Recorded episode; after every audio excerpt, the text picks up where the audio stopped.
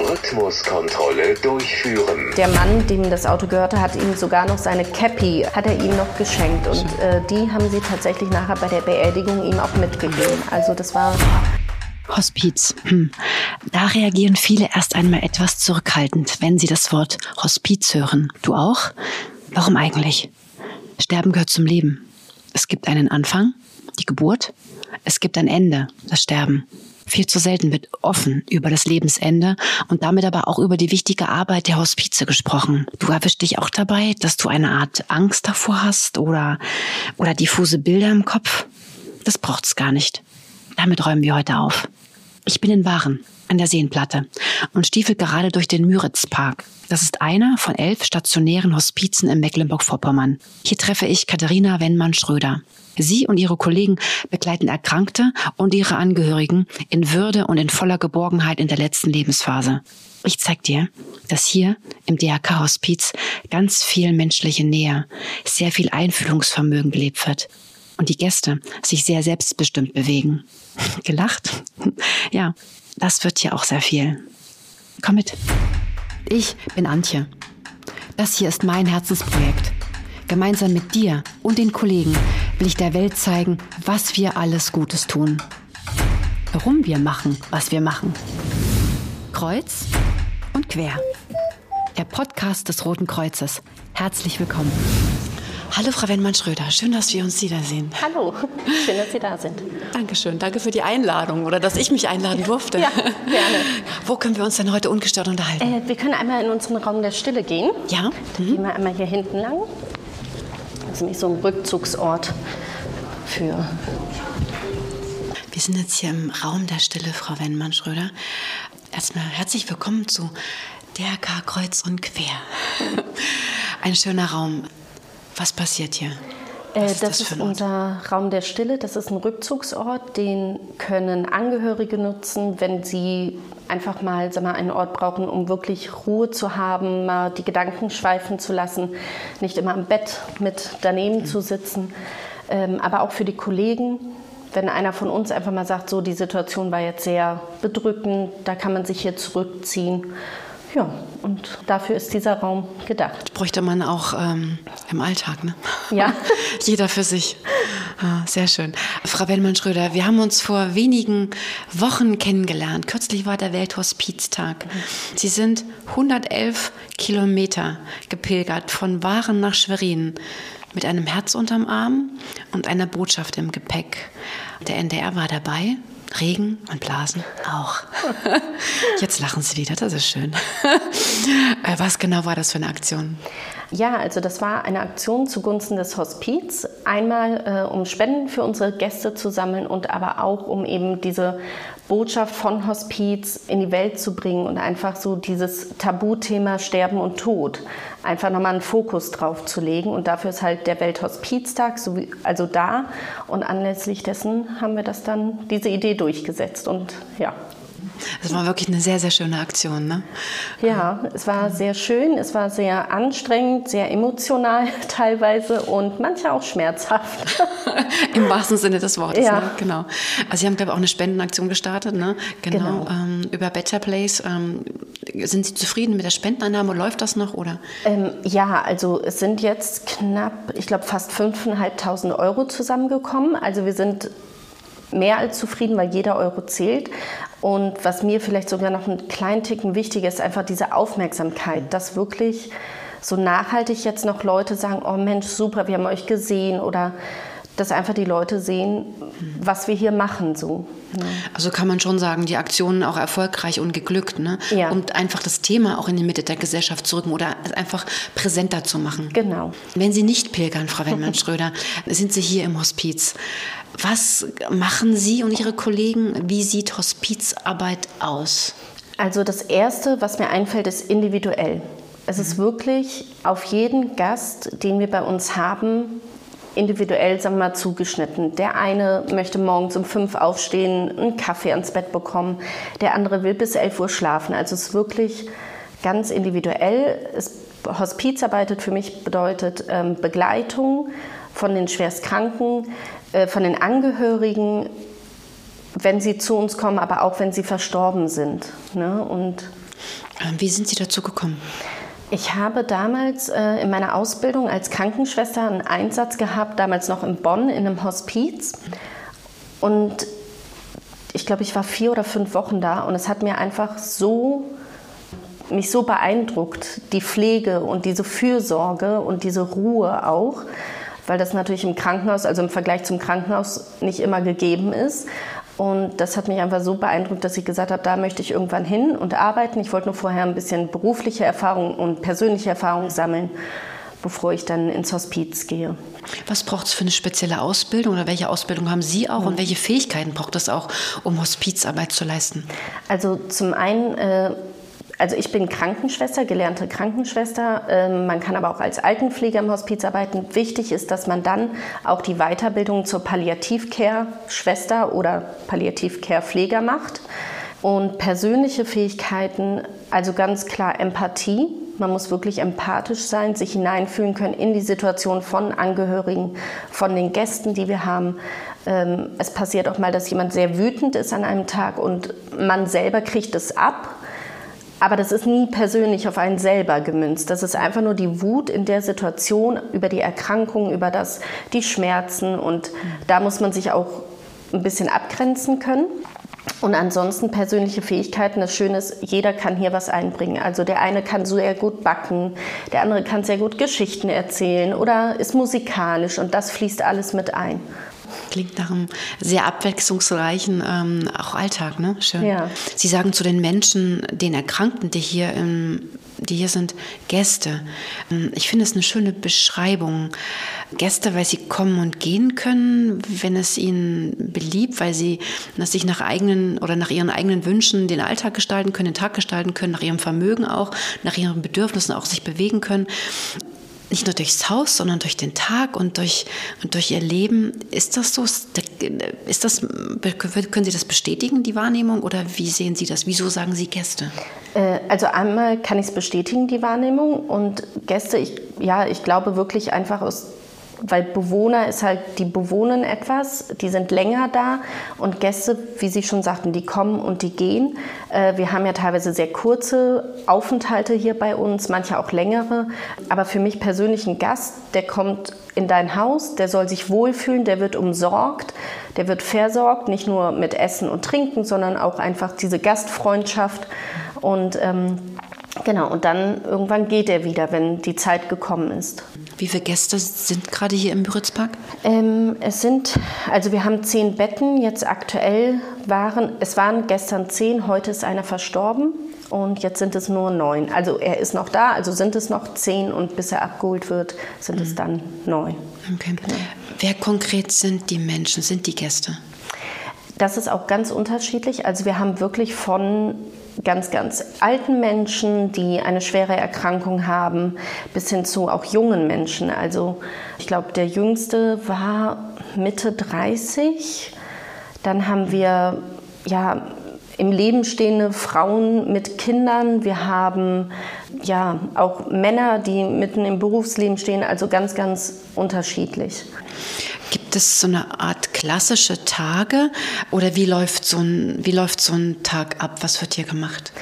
Also wir haben schon so eine Art Routine drin, ähm, die aber eben wirklich situativ immer verändert wird. Also klar, morgens ist erstmal die Übergabe vom Nachtdienst an den Frühdienst.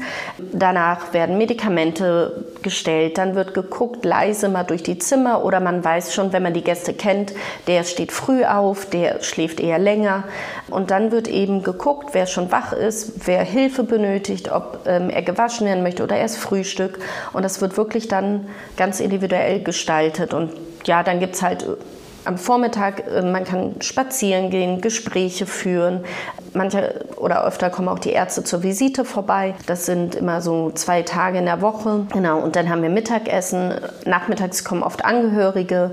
Wir haben Kaffeekuchenzeit oder spielen mal was, mhm. ganz nach den Bedürfnissen halt von den Gästen. Mhm. Ich nehme dieses Haus, wenn ich hier durchs Haus laufe, Stiefel, als mit ihren Menschen auch als sehr freundliches Haus war. Auch, dass sehr oft auch gelacht wird. Ist das so? Also wie, wie, wie urteilen Sie das?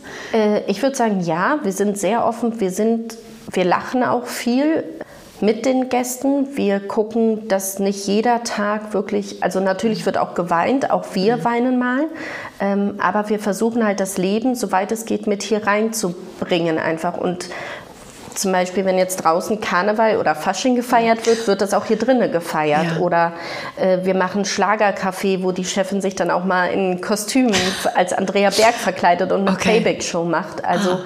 das haben wir auch schon alles gemacht und sorgen dafür, dass die Gäste noch was zu lachen haben. Hm. Also nicht nur die klassischen Tage wie Weihnachten oder Ostern oder sowas, ne, das ganze Saisonale, äh, sondern auch einfach geguckt, dass, dass, ja, dass gewisse Themen auch, die sowieso im Leben stattfinden, mhm. mitgenommen werden ne? okay, oder angeboten werden. Frau Wennmann-Schröder, wenn Sie in den Rückspiegel schauen, gibt es ein besonderes Erlebnis, ein Ereignis, an das Sie sich erinnern, was besonders in Erinnerung geblieben ist? Also da sind einige, ein großes Ereignis, da kann ich mich erinnern, das war von einem Herrn, der in seinem Leben immer so ein Adrenalin-Junkie war. Und das hat er auch gesagt und hat gesagt, er hat sich immer alles erfüllt, sei es aus dem Flugzeug zu springen oder sonst was okay. zu machen. Ähm, das Einzige, was halt offen geblieben war, ja. war einmal in so einem Rennwagen, also entweder in einem ähm, Lamborghini oder einem Ferrari mitzufahren. Ah, das war natürlich dann so für uns, okay, müssen wir irgendwie möglich machen. Das Problem war, es war Ende, ich glaube, es war Ende November, Anfang Dezember, schon Schnee lag draußen. Ja, wir haben dann wirklich versucht und geguckt und wirklich über Umwege dann aber jemanden gefunden, der selber einen Lamborghini hat. Wir haben zweimal den Termin, mussten wir wegen Schnee mhm. und Glätte äh, verlegen. Und, aber dann beim dritten Mal hat es dann geklappt und ja, dann haben wir, der Lamborghini ist vorgefahren, er kam dann mit dem Rollstuhl, wurde rausgefahren, die ganze Familie stand da, hat auch gefilmt und er hat sofort angefangen zu weinen vor Freude und hat nur gesagt, ihr seid doch bekloppt und ja. Und ja. Ähm, dann haben wir ihn mit drei Pflegekräften in das Auto reingesetzt. Ist ja nicht so einfach. Das ist bei dem einfach. Auto. genau, das ist sehr tief und dann sind die eine Runde durch Waren gefahren und ähm, als sie wiederkam, ich glaube nach einer halben Stunde, er ist auch nicht mehr ausgestiegen, hat gesagt, ich bleibe jetzt er bleibt sitzen. Und ähm, ja, er hat wirklich geheult vor Freude und der Mann, dem das Auto gehörte, hat ihm sogar noch seine Cappy, also man kriegt so eine Cappy, wenn man ja. so ein Lamborghini kauft, dass man sozusagen im Club ist, hat er ihm noch geschenkt und äh, die haben sie tatsächlich nachher bei der Beerdigung ihm auch mitgegeben. Mhm. Also das war. Oh. Ja, es war, also das war wirklich, da haben wir auch alle geheult ja. vor Freude und mhm. Schön, weil wir so man, berührt waren. Ja, wenn die auch Wünsche erfüllen, ne? Genau. Ja. Und manche sind es halt auch kleine Sachen. Ich kann mich auch noch an einen Mann erinnern, der unbedingt seinen Urenkel noch sehen wollte. Mhm. Ähm, und dann hatten wir kurzfristig geplant, hinzufahren mit ihm. Nur leider ging es ihm schon so schlecht, dass wir das nicht mehr wahrnehmen konnten. Aber dann hat, haben wir Videochat dann noch gemacht, als das Kind geholt wurde. Er hat ein Foto bekommen, er hat den Namen von dem Urenkelchen erfahren. Und tatsächlich einen Tag später, morgens beim Rundgang, lag er ganz friedlich in seinem Bett und war verstorben. Aber das war halt so nochmal glücklich zu machen, nochmal das mhm. Urenkelchen zu sehen, den Namen mhm. zu erfahren und das war halt auch sehr, sehr schön. Er war quasi befriedet ne? und konnte dann nur in Ruhe einschlafen. Genau. Wenn Sie das alles so erzählen, was treibt Sie persönlich an? Ähm, warum machen Sie das, was Sie machen? Ach, das ist eine gute Frage. Also ich selber bin sehr empathisch und halte mich für halt geeignet, diese Arbeit zu machen, weil ich mich sehr gut in die Menschen hineinfühlen kann, in die Angehörigen. Gleichzeitig aber ich kann mich auch, ähm, sagen wir mal, abgrenzen, dass ich jetzt nicht jedes mit nach Hause nehme und wirklich daran zerbreche. Ansonsten mich treibt auch an, einfach für die Gäste da zu sein, für die Angehörigen da zu sein.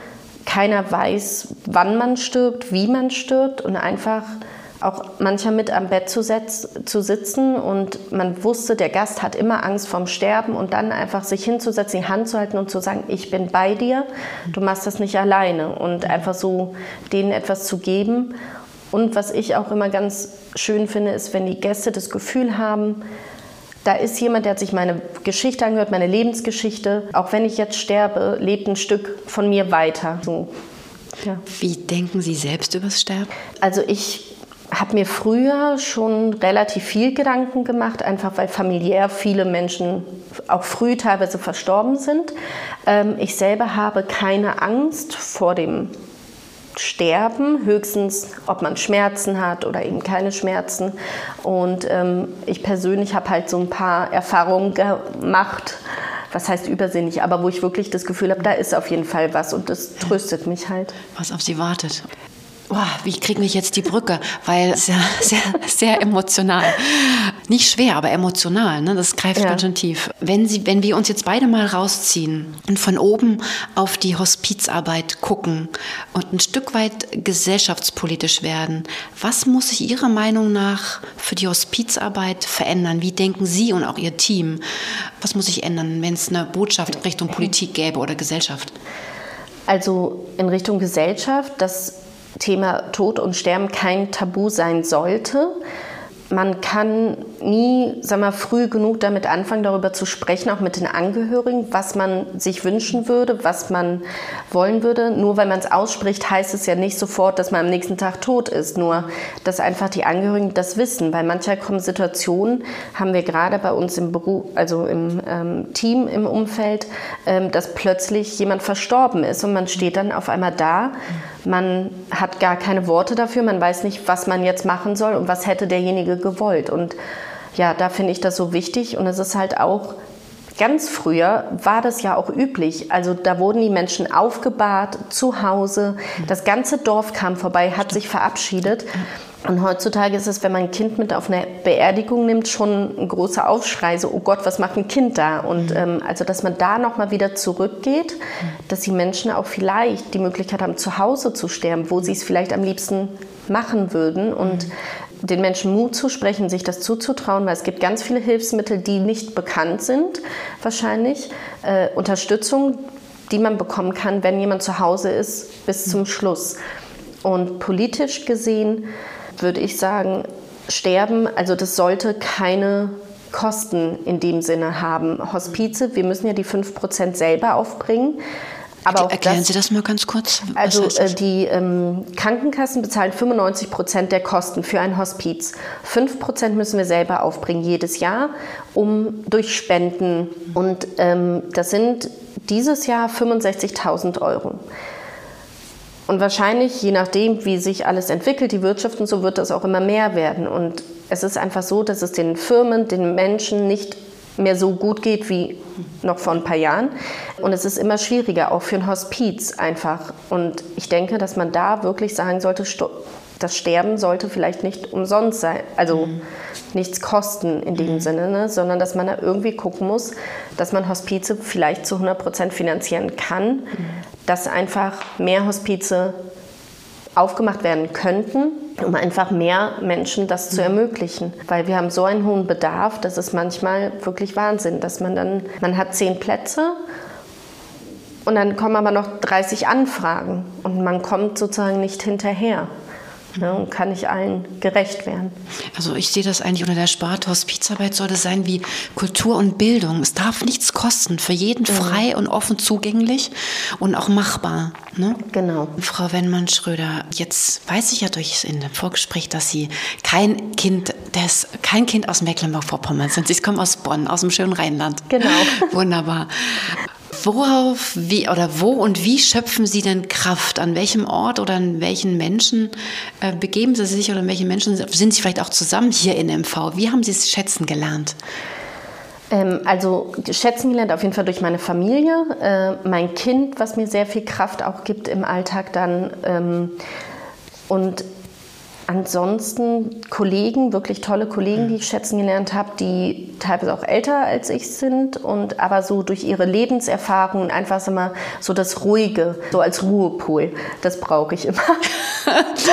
und, Klar, ja. ja. Wer auch aktiv ist, ne, so wie ich sie jetzt auch erlebe, auch als äh, sehr freundlicher und offener, ja. offenherziger Mensch, braucht natürlich auch mal, ich sage einfach mal immer, eine, eine weiße Wand, ein Ruhepol oder wie, so ein Raum wie hier, ein Raum der Stille. Genau, dass man auch mal so zur Ruhe kommt, weil das fällt mir sehr schwer. Aber und ansonsten in Mecklenburg, ja, das Wasser natürlich, im Sommer jeden Tag an See oder jetzt im Herbst halt in den Wald, Pilze sammeln, Waldspaziergang, einfach nochmal so Und ich glaube, auch durch unsere Arbeit ist man einfach wirklich bewusster. Ne? Also nicht jeden Tag, aber es gibt wirklich Tage, wo ich wenn ich von hier nach Hause gehe, wirklich dankbar bin und mein Kind in den Arm nehme, ob es jetzt bockig ist oder nicht, aber einfach nochmal drücke und sage, toll, dass ich das erleben darf, auch wenn du jetzt heute bockig bist, aber genau. Ja, als ob die Arbeit erdet, ne? ja. ja. Frau Wenmann-Schröder, vielen lieben Dank für das Gespräch. Gerne. Ich glaube, wir machen jetzt wieder Platz. Wir geben den Raum der Stille wieder frei und können uns vielleicht in die Cafeteria begeben und vielleicht ihren Kollegen treffen oder vielleicht auch einen Gast sprechen, mhm. einfach mal noch mal ins Gespräch zu kommen. Und ähm, ich sage herzlichen Dank für den Einblick. Gerne. Nicht nur in sich selber, sondern auch in dieses tolle Haus hier. Und ähm, ja, Hospizarbeit gehört in die Mitte der Gesellschaft und ähm, vielleicht können wir auch im nächsten Jahr den Spendenlauf noch lauter trommeln, ohne, ohne zu trommeln, sondern um es einfach mal den Lautstärkeregler ein Stück weit äh, lauter zu drehen, um diese Hospizarbeit einfach noch präsenter zu machen in der Gesellschaft. Ne? Ja. Ich sage schon mal vielen herzlichen Dank. Dankeschön. Kreuz und quer. Der Podcast des DRK in Mecklenburg-Vorpommern. Wir treffen uns zweimal im Monat hier. Zusammen reisen wir durch die Vielfalt unseres Roten Kreuzes. Du willst dabei sein? Dann melde dich bei mir. Lass uns zusammen auf diese Hörreise gehen. Bereit? Dann freue ich mich auf deine Geschichte in Kreuz und Quer.